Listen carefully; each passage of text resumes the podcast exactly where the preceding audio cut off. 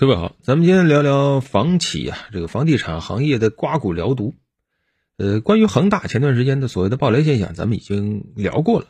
最近恒大也是开会啊，各种动员呢，说一定要复工复产、保交房啊，只有这样，这企业才能重新转起来啊，才能够有所交代、活下去。这个态度还是对的，对吧？你说房企老老实实造房子，那实际上还有个事儿啊，也值得关注。前些天，这个佳兆业啊，深圳总部来了近千名投资者。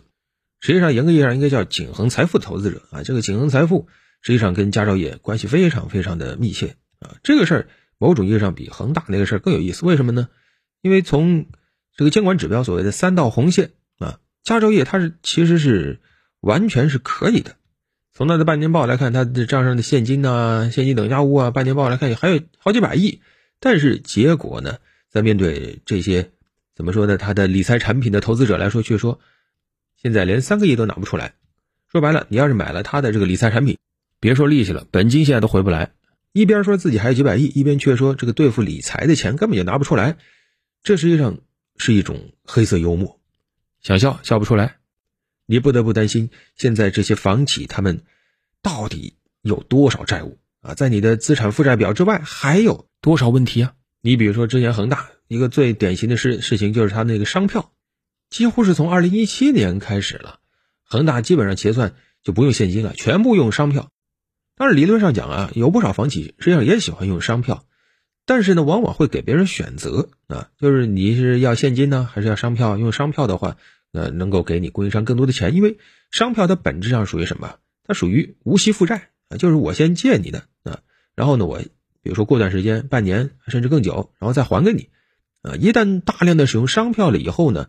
在资金有限的情况下，它能够非常迅速的提升这个无息负债啊，压减有息负债，这样的房企它一定程度上就能够满足所谓的这个净负债率啊、现金短债比这两个三道红线里的指标。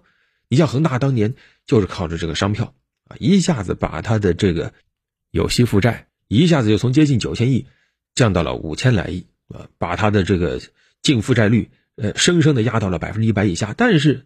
你说是真的解决问题了吗？根本就没有啊，他无非就是把这个问题往后拖嘛。啊，结果后来像恒大呀、宝能啊等等一些企业，它的商票就逾期了，这个影响是非常非常坏的。为什么呢？因为这种商票它属于无息负债，无息负债呢就是欠着，但是呢它却打了个擦边球，它不构成信用违约，啊，就是把这个供应商统统都绑架在自己身上了，啊，就逼着这些供应商跟他一起熬啊。当然了，供应商。呃，也有一个办法，就是撕破脸告他。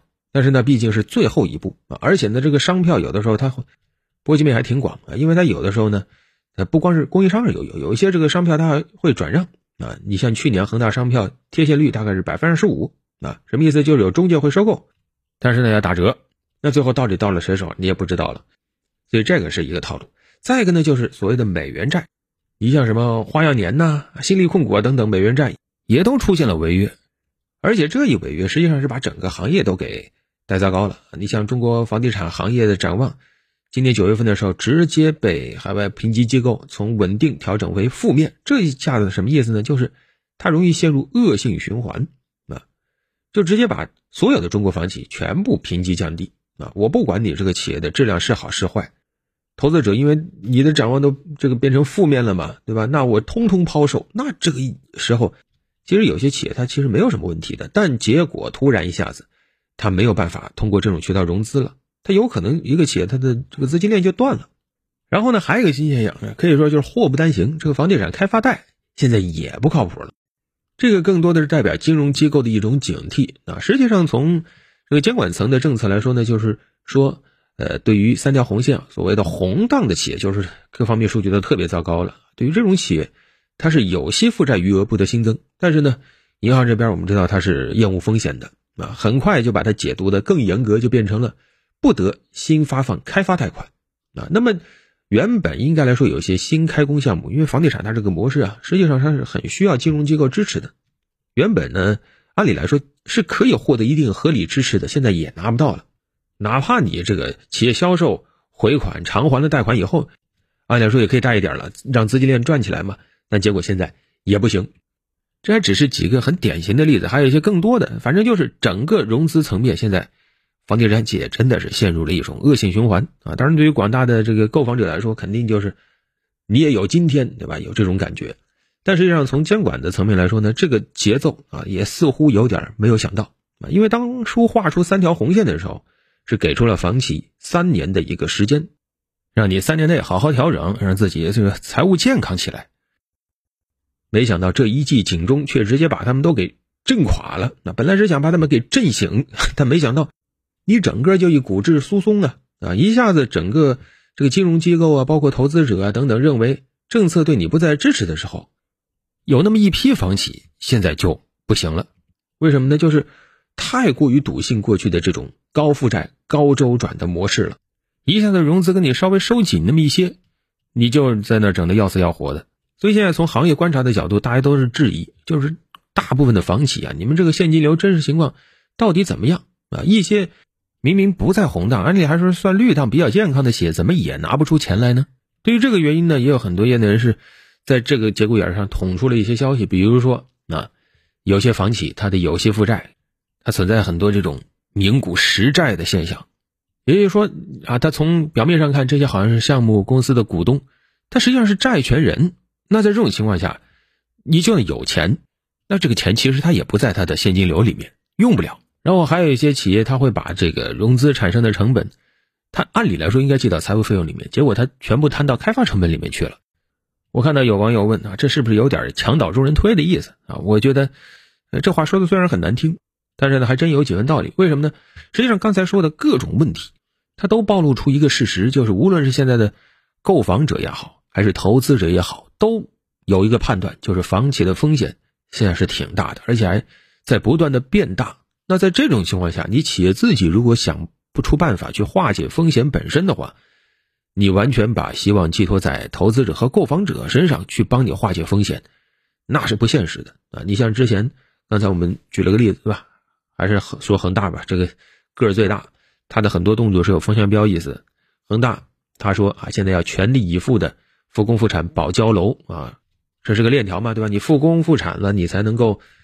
恢复销售，恢复经营，然后你才能够保质保量的交楼，然后才能解决上下游的这个商票兑付的问题，才能够解决它这个呃怎么说呢？理财产品的兑付问题啊，然后还贷款啊等等。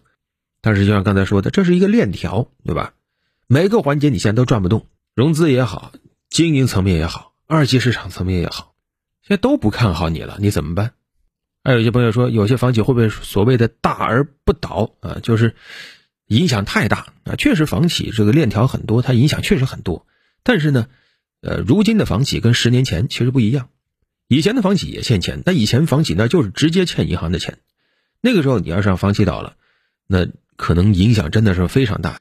但是当年注意到这个问题以后，经过了这么多年不断的敲警钟、不断的调整等等，现在实际上啊，这个涉房贷款对比当年的比例是大幅的压减了啊。你说的以前呢，就是。呃，中小银行贷款全在这个房企那儿，那那是十年前甚至十几年前的事情了啊！现在大部分涉房贷款，第一没有那么多，第二，大部分还有足额的抵押物，一定程度上，这其实也是为什么决策层坚定执行对房企的调控的一种底气。为什么？因为它核心风险是可控的。整个房企，你别看它确实啊，每一家它的这个负债听起来，在咱们普通工薪阶层来说，真的是天文数字。